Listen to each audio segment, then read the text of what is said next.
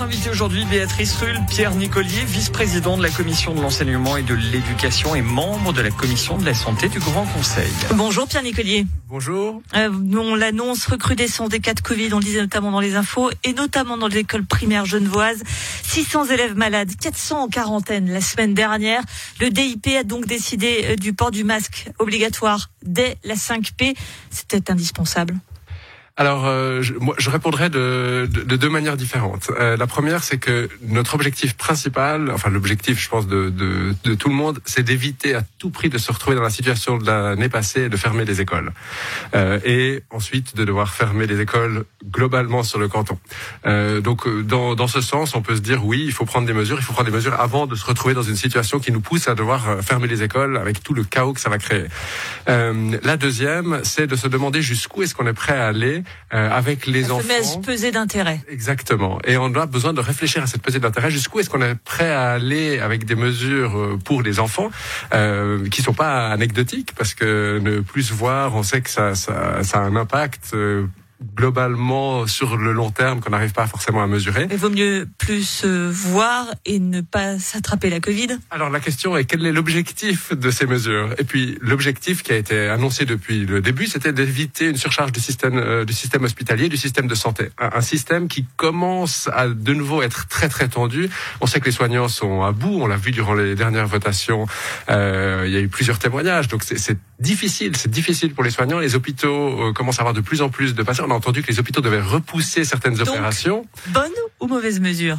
Alors, euh, mitigé, je pense que si c'est une mesure qui est ponctuelle euh, et qui évite... Anne Emery Touracinta dit jusqu'à Noël. Voilà, alors je pense que si, si c'est très ponctuel et puis que c'est euh, 15 jours, un peu plus de 15 jours, 3 semaines, euh, et puis qu'on s'arrête là et qu'on réussit à éviter les pics dans les hôpitaux, je pense que c'est acceptable. Plus, ça ne l'est pas parce que le problème, c'est que les personnes qui sont à l'hôpital sont des personnes qui sont âgées et pour euh, 70% d'entre elles, des personnes qui sont non vaccinées.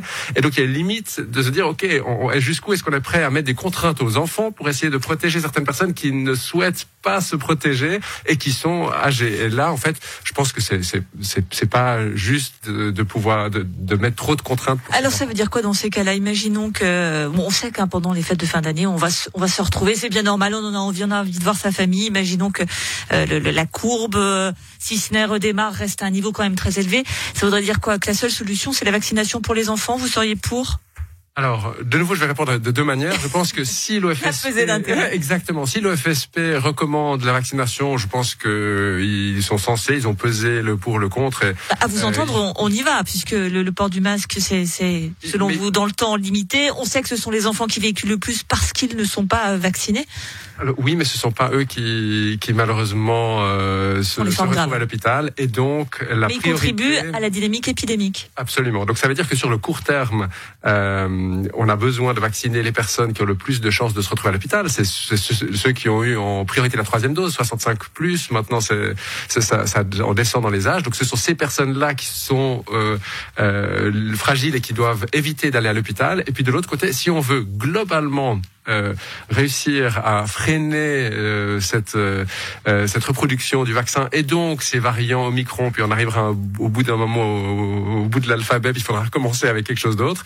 si on veut arrêter ces variants, on a besoin d'arrêter cette transmission massive et pour ça on a besoin de vacciner pas les enfants, on a besoin de vacciner la planète entière. Et quand tout le monde sera vacciné, on arrivera à avoir moins de variants et à calmer les choses et à reprendre une vie normale. En attendant, on a des parents qui ne sont pas du tout d'accord avec ce masque à l'école. Il y a ce collectif qui se réunit d'ici une demi-heure, l'hôtel de ville, euh, pour avoir justement rendez-vous avec le Conseil d'État. Il estime que le masque péjore grandement la santé psychique, mentale, physique des enfants et la qualité de l'enseignement. Vous comprenez ce, ce ras-le-bol des, des, parents Je le comprends tout à fait, surtout lorsqu'on le met en perspective de certaines personnes qui sont à risque, qui se retrouvent à l'hôpital et qui ont décidé de ne pas se vacciner. À, à vous entendre, eux, là, vous les pointez clairement du doigt. Sont eux les responsables de notre situation actuelle Alors, actuellement, 70% des personnes qui se retrouvent à l'hôpital, euh, qui sont hospitalisés, 71, 71% sont des personnes qui ne sont pas vaccinées. Euh, et quand on voit qu'il y a 120 personnes presque qui sont à l'hôpital maintenant, euh, on se dit que si toutes les personnes-là avaient été vaccinées, on se retrouve à l'hôpital avec 30 personnes. Donc euh, oui, on a un problème et c'est une question de savoir comment est-ce qu'on peut les protéger. S'ils veulent pas se faire vacciner, on doit les protéger différemment. Est-ce qu'on doit les protéger en mettant des masques aux enfants? Est-ce qu'on doit les protéger en fermant les écoles? Ou est-ce qu'on doit les protéger en mettant en place des mesures comme la 2G, euh, qui signifie que finalement on va restreindre la liberté de, de ces personnes-là pour les protéger. À vous entendre, on comprend clairement que c'est cette option-là que vous alors, euh, je pense qu'on peut tous faire un effort, et puis à un moment donné où on doit faire cette pesée d'intérêt et se dire, ok, euh, la minorité, on doit la respecter. Jusqu'où est-ce qu'on est prêt à la respecter Et il faut réussir à faire des limites. Et je pense que c'est pas des questions qui sont faciles. Et puis peut-être que notre opinion aujourd'hui sera différente de celle dans quelques mois, et puis celle d'il y a six mois. Euh, un mot pour terminer de l'attitude du département de l'instruction publique. On le sent très en retrait sur cette question de la Covid. C'est beaucoup le département de la santé des médecins cantonales qui prend le dessus là-dessus parce que, euh, nous disent-ils, c'est du sanitaire. Mais est-ce qu'il n'y a pas un manque de communication de la part notamment d'Anne-Emery Toracinta pour expliquer clairement les choses? Euh, On la sent quand même un petit peu, pardonnez-moi l'expression, mais gênée aux entournures sur ce sujet. Alors, comme vous l'avez mentionné, les décisions sont prises par le département de la santé, par le médecin cantonal. Et donc euh, le, le, DIP, bien entendu, discute, euh, mais euh, au, bout du compte, le, le, médecin cantonal a la voix prépondérante dans ses décisions. je... Vous, Kadem Sainta, gère bien cette situation pour vous? Oui, je, enfin, globalement, je dirais le, c'est le Conseil d'État euh, qui, qui, gère cette situation. Je pense qu'ils font le mieux qu'ils peuvent avec l'information qu'ils ont. Euh, je pense qu'ils le font sans malice. Euh, je pense que c'est une situation très compliquée et je pense que, euh, compte tenu de tout ce qui se passe partout ailleurs euh, en Europe et dans le monde, je pense qu'on peut s'estimer heureux de la manière dont cette crise a été gérée. On a fait des erreurs.